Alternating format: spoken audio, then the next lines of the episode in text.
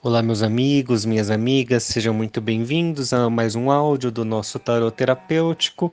E hoje, depois de caminhar como um louco aí, como o tolo, né, que estava ali livre, chegamos à nossa carta do enforcado, chegamos a uma parte da nossa trajetória onde talvez a nossa bagagem comece a ficar um pouco pesada e é nesse momento que a gente tem que olhar para as coisas que nós temos, para tudo que aprendemos e temos que observar o que é que vai fazer com que nós alcancemos aí uma evolução, o que é que vai nos levar para frente.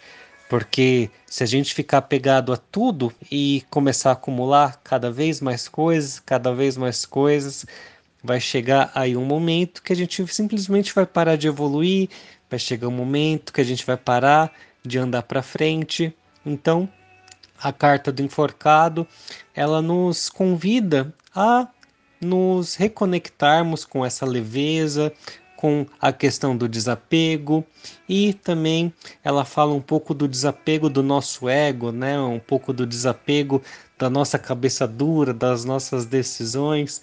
Então, existem momentos que a gente tem que colocar sim aí o nosso destino nas mãos do de algo maior e também existem momentos que nós temos que deixar todo todo o ruído de lado, toda a nossa bagagem e ouvir aí a nossa voz interior, ouvir a nossa intuição, assim lá como a sacerdotisa. Então, o que a sua voz interior está dizendo e se você não está conseguindo ouvir, talvez você esteja precisando aí dos conselhos do enforcado, né? Os conselhos de quem está ali leve e tranquilo, mesmo estando numa posição desconfortável. Mas o enforcado também, essa carta, ela tem um outro lado onde qual é o seu limite para aceitar as coisas, né? Então, a gente vê ali na nossa carta uma pessoa pendurada de ponta cabeça, porém ela está ali muito confortável, muito acomodada.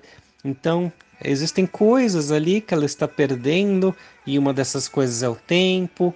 E aí eu te pergunto, até quando você vai ficar, né, em situações que estão te incomodando?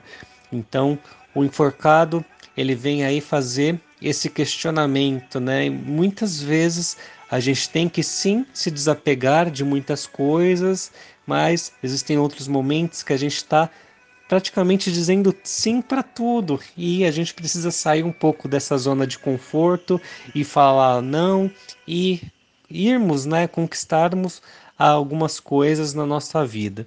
Então, isso, essa é a mensagem do nosso enforcado, a mensagem da nossa carta de hoje.